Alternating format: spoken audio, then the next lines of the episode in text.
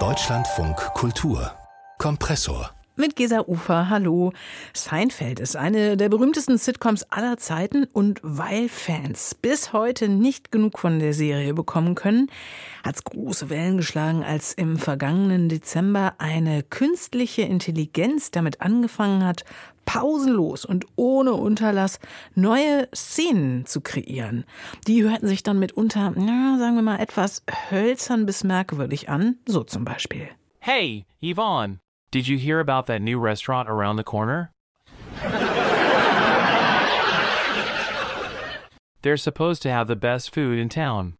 Seinfeld ist ja berühmt dafür, eine Show über nichts zu sein, dass eine Adaption dieser Serie, die permanent läuft, den Namen Nothing Forever trägt.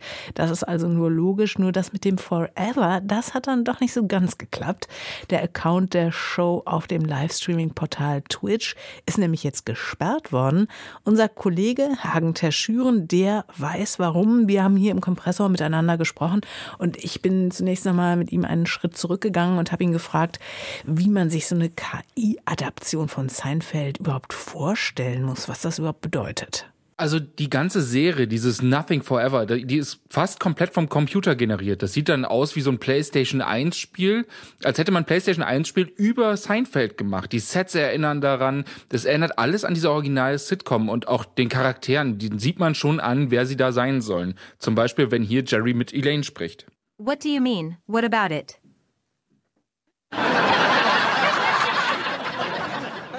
I don't know. What's the surprise?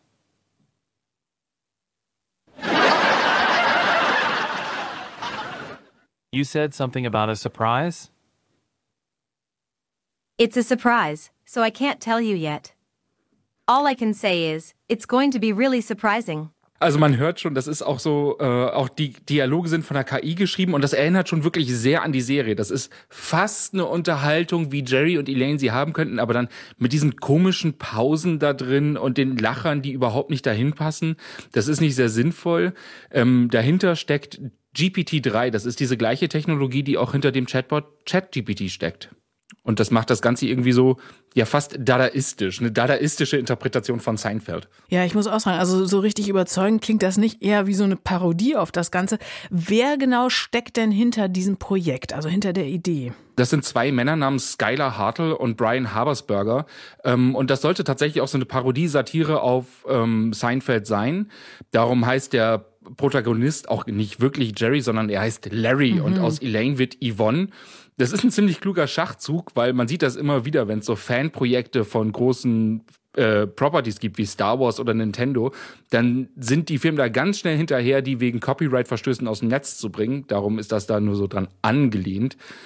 Und die haben Weiß in einem Interview mal gesagt, dass sie dieses Nothing Forever als Kunstprojekt gestartet haben, aber auch fasziniert von dem Tempo sind, mit dem sich so Sprach-KI weiterentwickelt. Sie glauben zum Beispiel daran, dass man in Zukunft einfach Netflix einschalten kann und dann gibt es automatisch neuen Content von der Lieblingsshow. So wie halt bei Nothing Forever, das 24-7, das läuft die ganze Zeit durch, dass das in Zukunft bei jeder Serie so sein könnte und dann aber auch, dass es funktioniert und gut klingt. Mhm.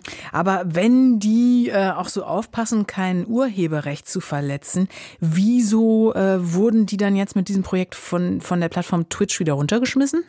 weil der Larry in einem seiner Stand-up-Sets, also der ist Stand-up-Comedian in der Show und der hat dann Witz erzählt, der gegen die Twitch-Richtlinien verstößt, äh, weil er Transphobie enthält.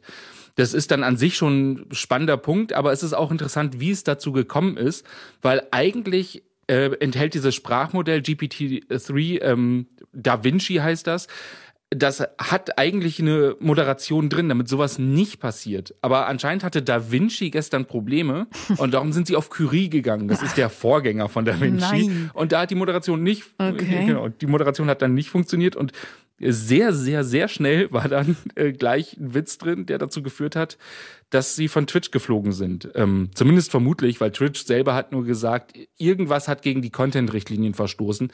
Was genau es war, ist unklar, aber es ist ziemlich wahrscheinlich, dass es eben dieser Witz war.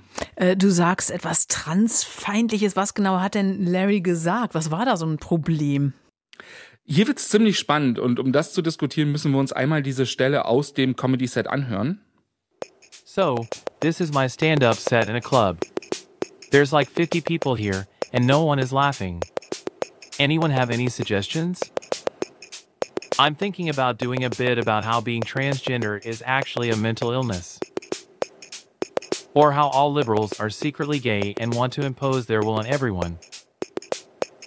Or something about how transgender people are ruining the fabric of society. But no one is laughing. Also das ist so ein Meta-Witz mhm. eigentlich darüber, ähm, dass ganz viele Comedians aktuell damit auffallen, dass sie transphobe Witze erzählen und niemand lacht darüber.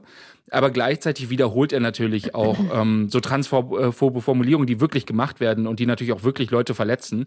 Und das passt auch irgendwie, weil der echte Seinfeld hat in seiner äh, Sendung Comedians in Cars Getting Coffee 2015 einen transfeindlichen Witz gemacht und hatte Stephen Colbert zu Gast, der den nicht lustig fand und nicht gelacht hat. Also das spiegelt so ein bisschen das wieder, was in echt tatsächlich passiert ist. Ja, spannend. Aber ich fand nämlich auch wirklich, ehrlich gesagt, als ich das gerade hörte, dass doch dieser Witz von diesem äh, Fake Jerry in der Serie eigentlich, wie du sagst, ein Meta-Kommentar äh, über diese Art des Witzemachens ist und eigentlich für mich ja eher nochmal ein Beleg dafür, wie um die Ecke gedacht und raffiniert diese KI funktioniert. Ja, aber das ist gleichzeitig auch eine Interpretation, auch die ich da gemacht habe, dass es so ein Meta-Kommentar mhm. ist. Weil ähm, dem echten Jerry Seinfeld ist das durchaus zuzutrauen, dass er sowas machen würde. Aber wir haben es hier mit einem Computer zu tun, der einfach nur Wahrscheinlichkeitsrechnung betreibt. Nichts, was er macht, das ist nichts anderes als wahrscheinlich zu vermuten, welcher Satz als nächstes kommt.